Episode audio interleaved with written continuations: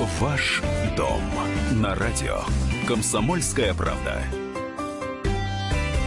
Всем доброго дня. В студии ведущие программы журналист отдела экономики «Комсомольской правды» Елена Аркелян. Добрый день. А, блогер и независимый эксперт по недвижимости Никита Журавлев. Никита. Всем здравствуйте. И я, Елена Фонина. Но сегодня у нас вопрос будет большой, финансовый, серьезный. Лето это на 20, что называется, тянет. А то и на 30. А то и на 30, да. А может и на 25. Это как кому повезет. Это, это кто как, как захочет, мне кажется. Или как кому банки дадут. Или как сможет. Или, вообще-то, да. Мы говорим сегодня об ипотеке, и не случайно. Дело в том, что Объединенное кредитное бюро подвело итоги кредитной активности регионов во втором квартале 2018 года на основе информации от 600 кредиторов, э, передающих сведения вот в это самое вышеназванное бюро. Ну и несложно догадаться, что самыми э, закредитованными регионами России стали Москва и Санкт-Петербург. На третьем месте Свердловская область. Далее у нас Краснодарский край, Татарстан, Башкирия, Ханты-Мансийский автономный округ, Челябинская, Ростовская и Новосибирская области. А, ну вот э, речь идет, собственно, о том, что э, жители этих городов и регионов набрали больше всего кредитов. И возникает вопрос, а ипотечные кредиты вот сейчас э, нужно брать или подождать. Давайте сразу, может быть, к нашим радиослушателям обратимся с этим вопросом. Вот готовы ли вы сейчас ввязаться в ипотеку? А, что вас останавливает? Или, может быть, наоборот, вы скажете, здорово, отлично, это единственный способ решить а, свои а, проблемы, которые связаны с приобретением жилья? Да, но, на мой взгляд, это действительно единственный инструмент на сегодняшний день, чтобы можно было улучшить свои жилищные условия. У многих наших там, слушателей, вообще общества есть некие стереотипы, что это кабала, это очень долго, есть переплата и так далее, и так далее, и так далее. Но давайте посмотрим. Сегодня ипотечная ставка настолько минимальна, что я даже рекомендовал бы людям покупать, если они решили покупать новостройку или квартиру, не 100%, а брать ипотеку на период стройки. Почему? Потому что за это время те деньги, которые вы платите, ну, условно говоря, вы 20% несли, 80% у вас осталось. Вы можете запустить в бизнес или еще как-то и на этом заработать, и потом ипотеку закрыть, когда у вас дом построится. То есть на сегодняшний день настолько доступна ипотека, настолько этот инструмент хорошо работает, и им нужно пользоваться. Потому что другого варианта я на сегодняшний день не вижу, как можно улучшить свои жилищные Никит, условия. замечательную фразу вы сказали. На нынешний момент ипотека доступна. Вот согласятся ли с тобой наши радиослушатели? Да. Пожалуйста, телефон прямого эфира 8 800 200 ровно 9702. Можете ваши комментарии присылать на WhatsApp и Viber 8 967 200 ровно 9702. Считаете ли вы, как блогер и независимый эксперт по недвижимости Никита Дежуравлев, что сейчас ипотека доступна? Доступно, или вам это не по карману? Да, я вот тут вот смотрю на эти самые типа доступные ставки на сайте Дом РФ, которое бывшее агентство по ипотечному жилищному э, Кредитованию. Кредитованию. 8-9%, ну да, ставки хорошие. Но в Европе-то, извиняюсь, 2-3%. Э, ну, извините, мы что, в Европе... А в Европе кредиты вообще по какой цене идут? Так для вот бизнеса, хочу... для всех вообще. Вот. А почему у нас не так? Вот э, подожду, когда у нас будет цивилизация. Зарплаты это у нас, извиняюсь, не европейские, поменьше, а ставки выше. И, и как тут брать ипотеку? Лена, и долго ждать ты собираешься? Да.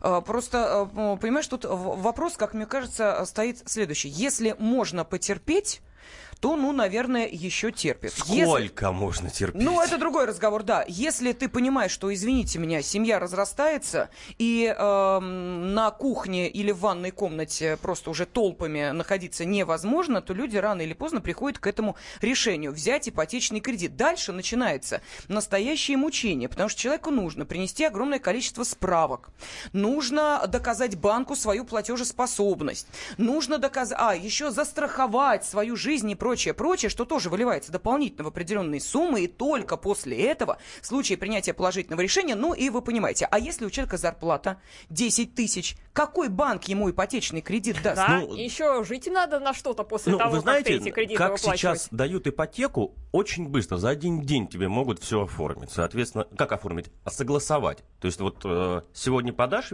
вечером или днем, завтра получишь ответ. Справки сейчас там, две справки нужно, по двум документам можно получить. Настолько сейчас это стало доступно, быстро и оперативно решается, потому что поставлена задача людей кредитовать. Все сказали, есть и побежали. В том же самом Дом РФ, э, АИЖК, да, ставка сейчас 8,75, между прочим, да. Единственное, там 50% первоначального взноса надо. И они смотрят даже ИПшников кредитуют сейчас очень неплохо. А, справка 2 НДФЛ, если у вас нет, но есть подтверждение дохода, быстро кредитуют. Ну, довольно спокойно и лояльно относятся сейчас а, к потребителю ипотечного кредита. Ну вот уже пошли первые сообщения. Мы, кстати, напомним, что в прямом эфире вы можете не только а, писать сообщения, отправлять их на WhatsApp и Viber, номер 8 967 200 ровно 9702, но и подискутировать, поспорить или согласиться с блогером Никитой Журавлевым, который считает, что ипотека сейчас вполне доступна.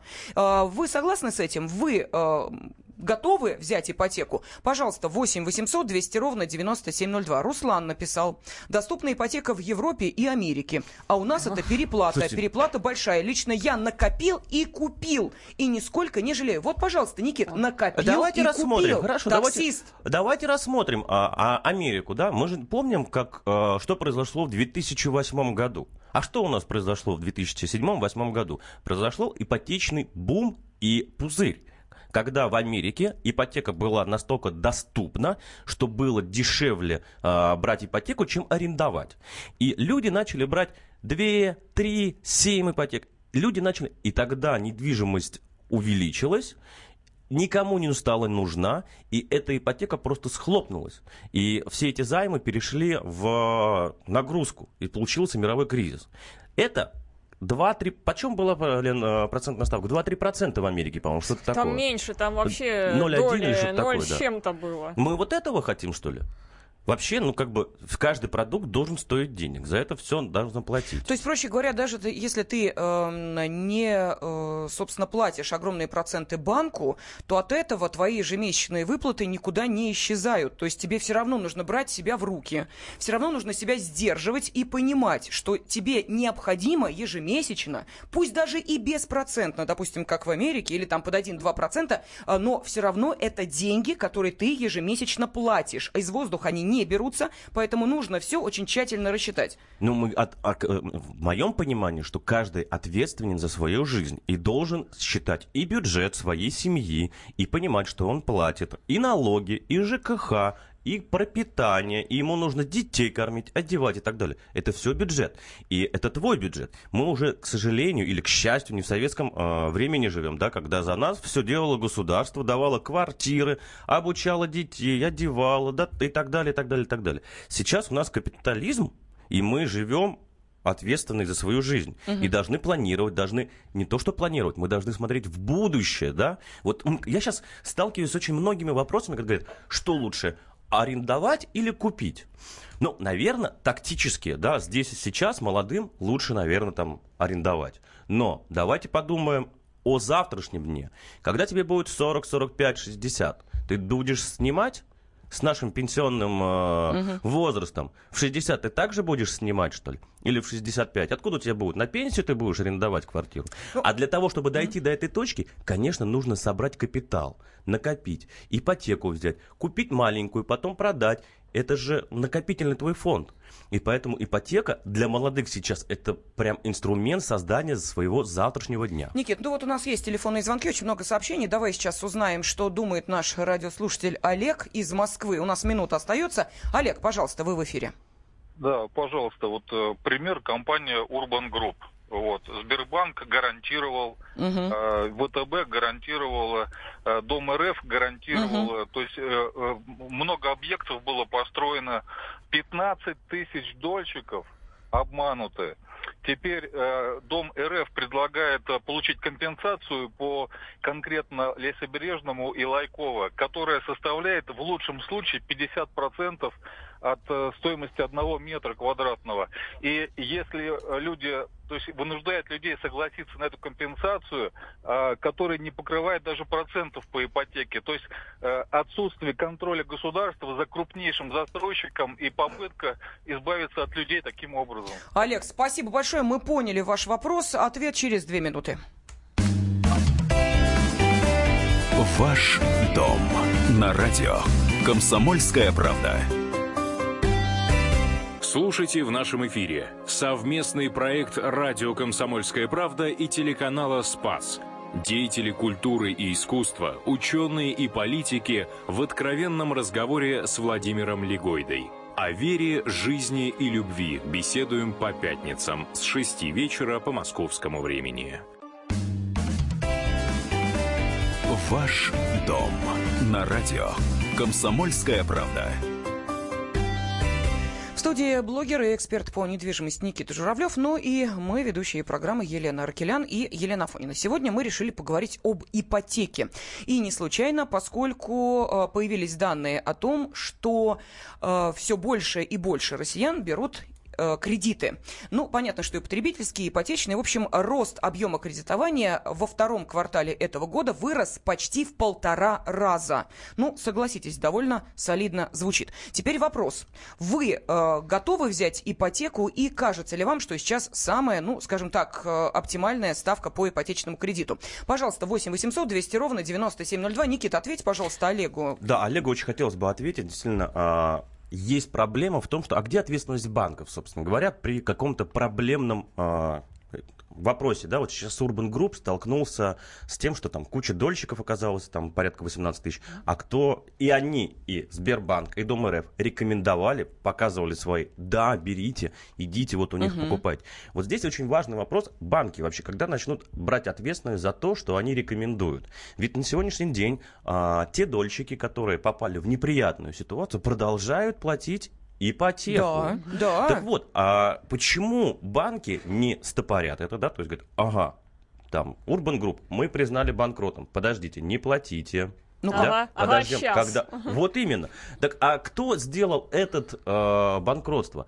как раз Сбербанк и ВТБ, когда перестали кредитовать и аккредитовывать э, объекты Urban Group, тогда они блокировали продажи, и стройки встали. Кто ответственность несет? Почему к ним не задают вопросы? А, что касаемо Олега, да, действительно, очень много вопросов по Urban Group, и сейчас правительство решает эти вопросы, и вот буквально вот э, в субботу или в воскресенье были большие митинги у администрации президента, писали петиции. Правительство это знает. Я думаю, что это на карандаше Владимира Владимировича, и он жестко поступает, чтобы как можно быстрее вопрос решить. И он будет решен. Вопрос там трех-шести месяцев. Потому mm-hmm. что на сегодняшний день есть проекты, которые начаты, у них фундамент есть, и они быстрее запустятся. А есть объекты, которые построены уже на 85%, там нужно экспертизу сделать, чтобы продолжить строительство. Да, есть такая проблема, потому что... Я-то думала наоборот, что чем нет, нет, как нет, бы нет. больше процента возведенного дома, тем меньше проблем. Э, нет, там как раз вот есть такая проблема, что нужно сделать экспертизу построенного, оценить, Понятно. что построено, чтобы зашел новый подрядчик, чтобы оценил, э, сколько нужно там достроить и так далее, и так далее. Там процесс. Гораздо быстрее будет достроить не начатое. Угу. Вот земля стоит, котлован есть. Ну, понятно, все, да. И там уже все понятно. Тут надо передать. Да. Э, это Новый все быстрее застройщик будет. начинает. Да, по, по, по, поэтому там угу. есть вопросы. И для того, чтобы а, решить все эти вопросы, конечно, нужно время. Я сто процентов уверен, что это все решится, потому что это на карандаше у Владимира Владимировича. И по этому поводу каждый день совещание у министра строительства. И Дома РФ там а, участвует. Поэтому понятно беспокойство у дольщиков. Понятно, они переживают, сколько можно. Но есть такая проблема. Сейчас новые поправки в 214 закон уже приняты. Я думаю, что мы этого избежим через год, когда начнется скроу счета. Давайте послушаем еще э, наших радиослушателей. Э, вы в эфире. Здравствуйте, Николай из Москвы. С нами Николай. Как ипотеку брали, будете брать или никогда не возьмете? Да, добрый день. Ну вот вашу радиостанцию послушаешь по многим вопросам, у нас так все прям позитивно и розово, как бы, да, то есть, а когда сталкиваешься со всеми этими делами, да, то есть не сказать, что все так классно. Ну давайте расскажите, что не классно. А вот. Но, но, но проценты, конечно, у нас до сих пор дикие, как бы, да, то есть по сравнению с границей, да, то есть даже Сбербанк э, предоставляет там э, в Европе, да, то есть там, ну, ну, ну в разы меньше, это первое. Ну да ладно, это опустим, как бы, да, то есть потому что за руку не, не, не ловили, да, то есть не имеем права говорить, разглагольствовать. Второй момент то, что а, когда берешь ипотеку, все так сладко, как бы, когда пишут, да, то есть, но по факту всплывает еще куча разных всяких страховок, подстраховок, там, да, то есть Мгм, и так далее мгм. тому подобное. Которые нужно, А, где- кстати, ежегодно где- э, продлевать и оплачивать, да. Ежегодно, ежегодно. Это еще минимум там, да, то есть от 10 тысяч и выше, это по самой такой минимальной стоимости квартиры, как бы, да, то есть в ближайшей Московской области. То есть это недорогостоящее жилье. А вот. И третье, ну, и ты не можешь как бы отказаться. То есть тебе говорят, что да, не вопрос, вы можете отказаться. Но с кредитом мы подумаем. там. Да, или ставка будет выше ипотечная. Да, да, да, Такое да, тоже. То есть, ставка, если то вы оплачиваете вот эту страховку, ипотечная ставка Да. снижается. Если не оплачиваете, то она будет уже там на э, порой 2% Да, повыше. да, да. Мгм. И, и- и по факту как бы выскакивает, ну просто я вот один как бы, да, то есть, скажем так, сам себе взял, так сказать, да, вот, и где брал три года назад и попал, слава богу, в такой льготный как бы процент, сейчас они там один, один с чем-то как бы, да, то есть я сейчас точно не помню, Сбербанк давал, Мгм, да, то есть все нормально, все хорошо, все прошел, как бы, да, то есть, но опять же таки даже стоимость денег, стоимость зарплаты, которая была у меня три года назад, да, то есть и которую сейчас не повышают во многих, так сказать, местах, да, то есть, опять же, я всегда с удивлением слышу, где повышают зарплаты.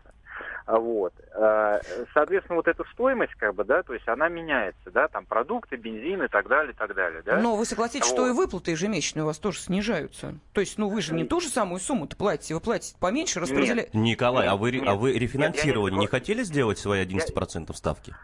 А, Во-первых, я не соглашусь, что выплаты меньше, да, то есть потому что первым делом платишь процент э, банку, как бы, да, то есть это вот, по крайней мере, в Сбербанке. Нет, подождите, да. у вас фиксированная сумма ежемесячных выплат или она... э, с- Фиксированно, фиксированно, фиксированно. У вас 11%, Да вот. а вы не хотите рефинансировать под 9%? А вот дело в том, что со многими как бы банкирами я разговаривал, как бы, да, то есть и учитывая, что я сейчас уже третий год, ну, может быть, кто-то там брал там полгода там и так далее, да, то есть, ну, учитывая, что я третий год сейчас плачу, да, то есть, то мне это рефинансирование, оно вообще не помогает. Не, подождите, а насколько у потому вас что- э, ипотечный период-то? что- с- Да. Потому, потому, ну, я на 10 лет взял, да, то есть потому что первые там, сколько там, два года, да, то есть я уже банально выплатил проценты банку.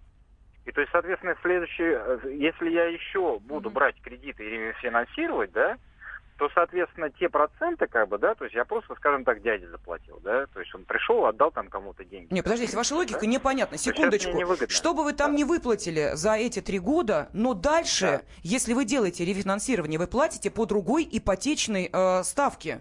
Что ж тут невыгодного? Если бы у вас ипотечный Нет, кредит нет, заканчивался нет. через три месяца, ну Это тогда смысла дело, нет да. рефинансирования. Нет, Вам еще нет, 7 нет, лет платить. Нет, вы не понимаете. Дело в том, что когда заплатил, а, грубо говоря, проценты, да, то потом остается просто тело кредита. Тело, есть мои- тело мои- и проценты мои- это же одна Мои сумма. банально, мои банально деньги, допустим, там миллион, да? То есть из миллиона я заплатил там 500 тысяч, это проценты, да, остался мой миллион. То есть все. То есть какое рефинансирование, так сказать, в этом Николай, а, плане, на- да, а вы где-нибудь в долг это- брали без процентов вообще у друзей? Они дают вам? Ну, естественно, как бы брал, конечно. Да. Может быть, просто взять у друзей без Понятно, процентов спасибо, и выплатить, собственно говоря, ипотеку. Ну, как бы, зачем кому-то что-то переплачивать? Я да, не есть- очень поняла эту логику, почему в оставшиеся 7 лет ипотечного кредитования проще платить по ставке 11,2, чем снизить ее до, э, 9. допустим, 8 или там 9%. 80, Непонятно. Тут логика мне не очень ясна. Николая, тело, не тело, какая разница, если вы все равно оплачиваете проценты по ипотеке. Вот, ну, я не понимаю. Хорошо, давайте я зачитаю сообщение сейчас. Итак, э, ипотека – это добровольное рабство. Никогда ни за что не возьму и никому не посоветую, пишут нам. Ну, во-первых, да, никогда не возьму и не посоветую. Это вот хорошая логика. То есть, если я взял и другим не посоветую, ну, хорошо. Э, Виктор э, пишет, что за сказки про ипотеку? Люди зарабатывают по 40 тысяч на семью, а закрыть ипотеку – это 60 тысяч как минимум. Но это на какую сумму нужно брать, Я да? то есть, понимаю, ну, да. как бы можно и 10 тысяч взять, чтобы ипотека ежемесячно был, да, то есть 10 тысяч рублей, если у тебя ежемесячная выплата, это примерно 120 тысяч в год, это примерно миллион, полтора миллиона можно взять в ипотеку. То есть полтора миллиона, это, если в регионах, это хорошая двушка или однушка. Ну, ну скорее однушка. счету. Ну да. там. Ну, то есть можно себе позволить. Так, далее. Сижу в отпуске по уходу за вторым ребенком. Муж не может взять ипотеку, так как э, в доход не учитывают детские. И факт, что через пару лет я выйду на работу, стаж работы на госслужбе у меня 15 лет, поэтому ждем 2 года плюс 6 месяцев моей работы.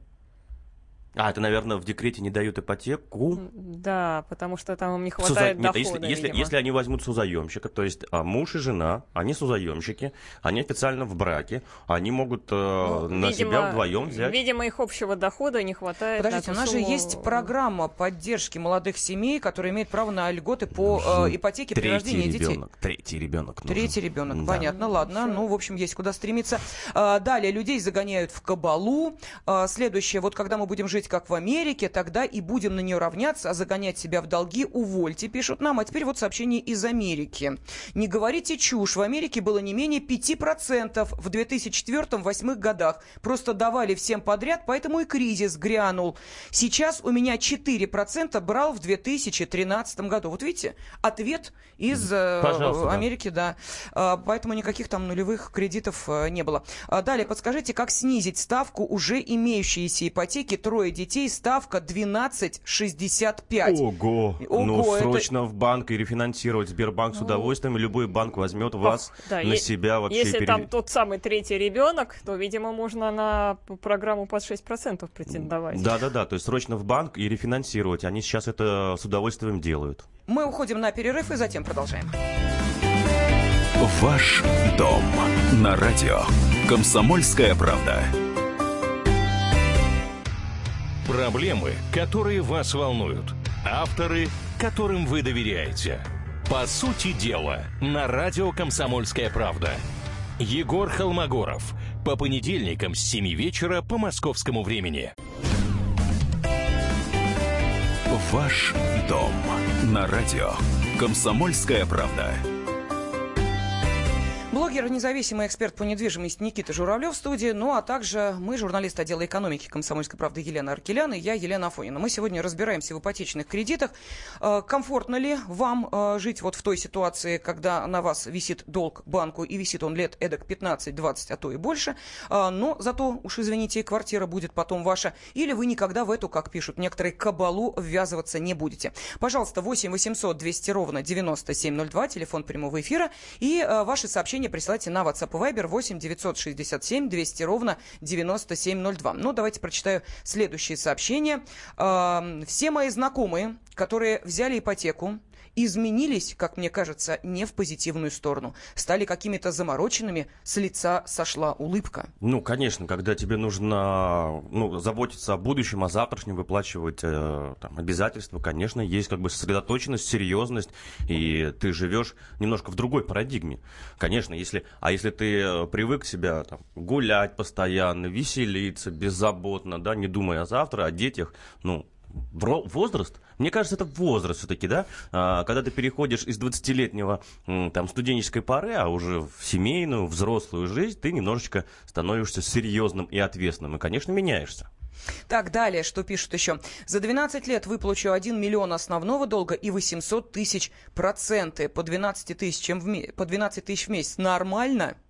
А, далее, в чем доступность 9%? За 15 лет переплата более чем в два раза.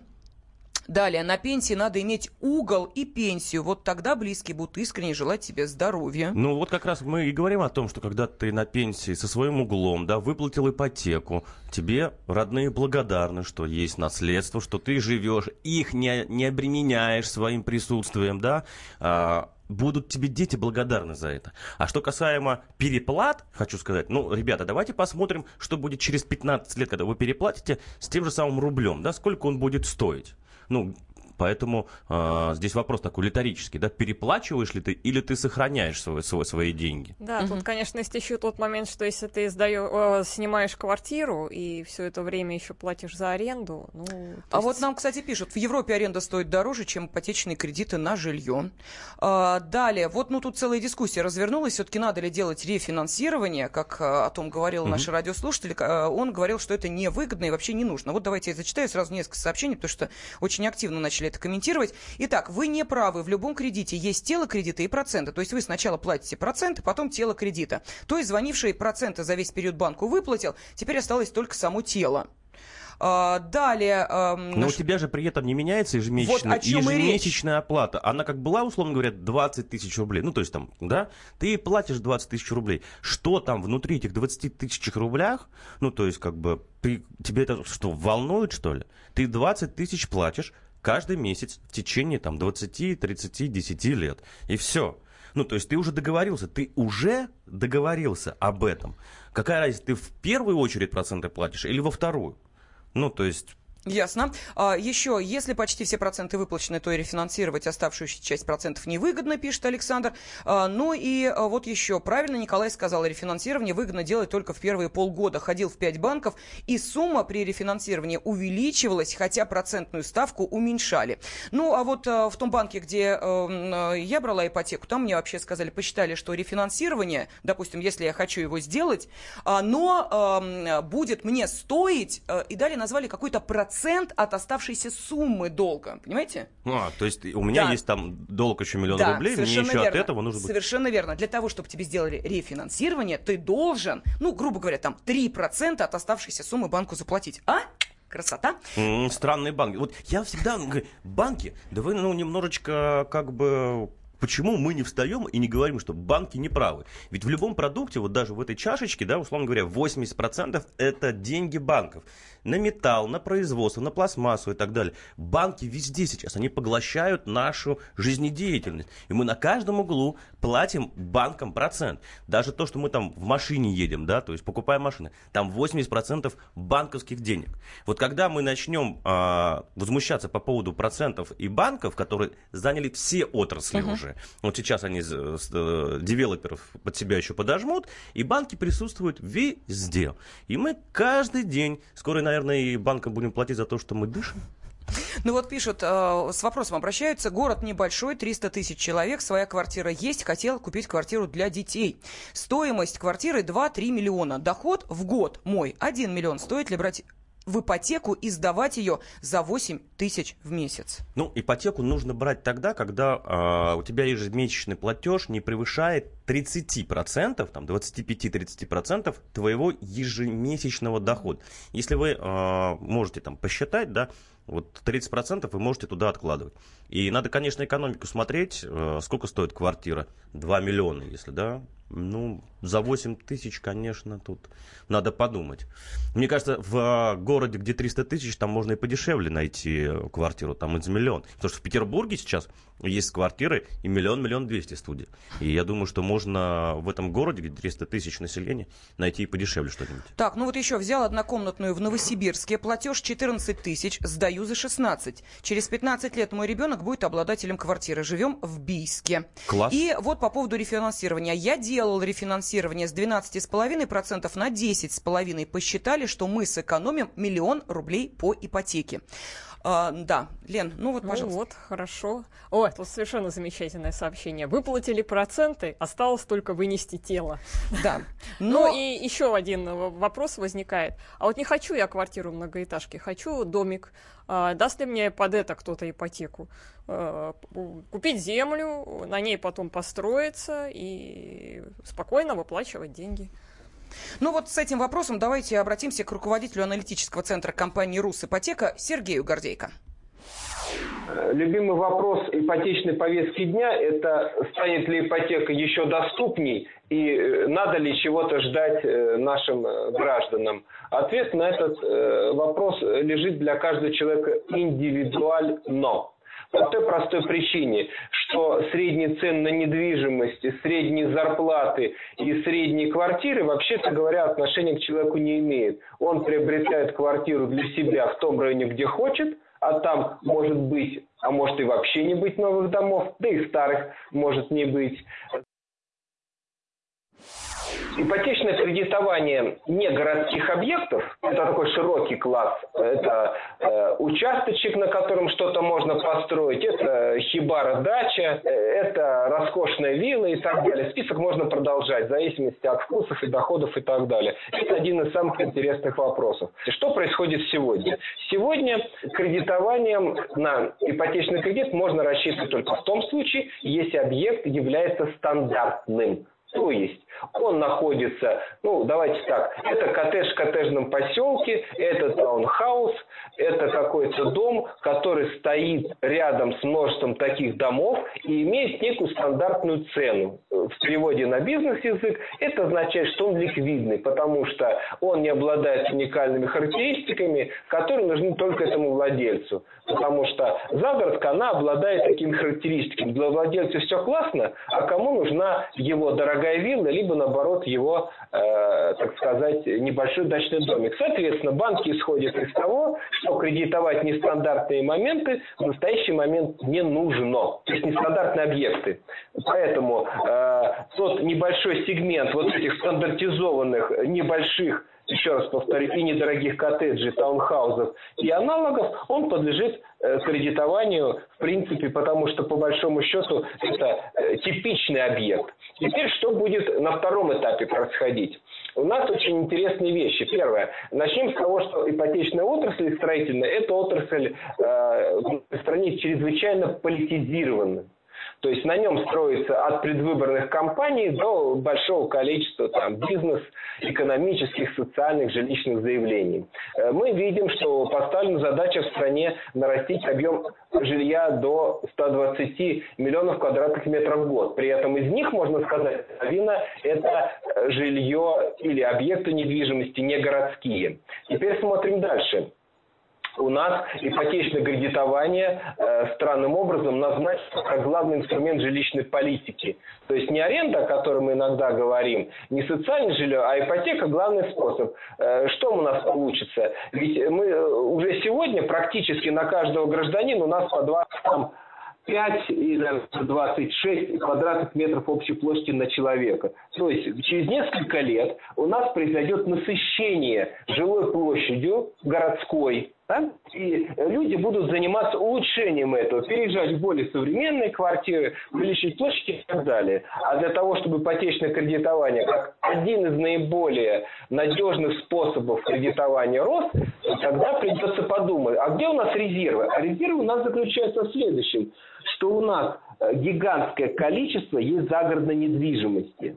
То есть и э, тот объем, который там существует, он будет подлежать кредитованию. Но там такая ситуация. Ликвидность этой недвижимости э, никогда не станет для банков очевидной. Соответственно, если банки поймут, что надо расти, э, модифицировать систему продаж ипотечных кредитов, они подадут к этим объектам. Но в первую очередь будут исходить из человека, потому что ликвидность, как мы говорили, низкая, но за это время люди люди уже получили ну, уж, как говорится, кредитная история у нас уже у многих очень приличная. Соответственно, этот кредит будет отличаться от городского кредита по понятным причинам. Ставочка чуть-чуть повыше – ну, будем считать это что-то между э, приличным потребом и ипотечным кредитом. И к загородной недвижимости мы вернемся года через два, через три. А если эти объекты будут идти по линии э, индивидуального жилищного строительства, либо у нас тут была такая программа, ну, немножко смешная, но она была поддержки деревянного домостроения и так далее. То есть, когда государство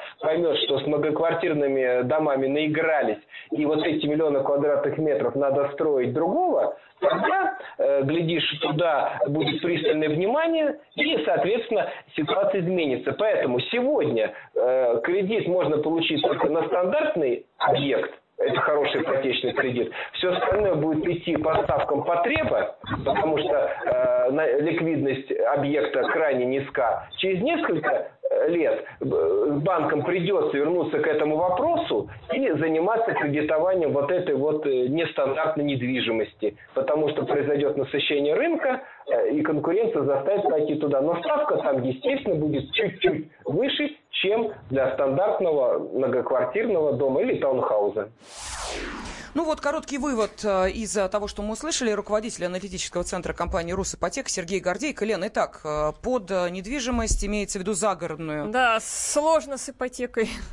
Короткий вывод. Сложно с ипотекой. Во всяком случае сейчас. Но, Но с ипотекой вообще легко. Не надо вот стереотипы вот эти вот, да, что как бы обуза и так далее. Это единственный шанс улучшить свои жилищные условия. И вообще даже удобнее идти в ипотеку сейчас. Ну что ж, блогер Никита Журавлев и мы, Елена Ракелян и Елена Фойна были с вами. Спасибо, до свидания. Ваш дом на радио. Комсомольская правда. Главное аналитическое шоу страны. Михаил Зинович Юрьев, Михаил Владимирович Леонтьев, Илья Савельев. Это главтема. Они знают, как надо. Мы несем свою миссию выработать мысль о том, как должно быть. Программа «Главтема» на радио «Комсомольская правда». Слушайте в прямом эфире каждый четверг с 20.00 по московскому времени.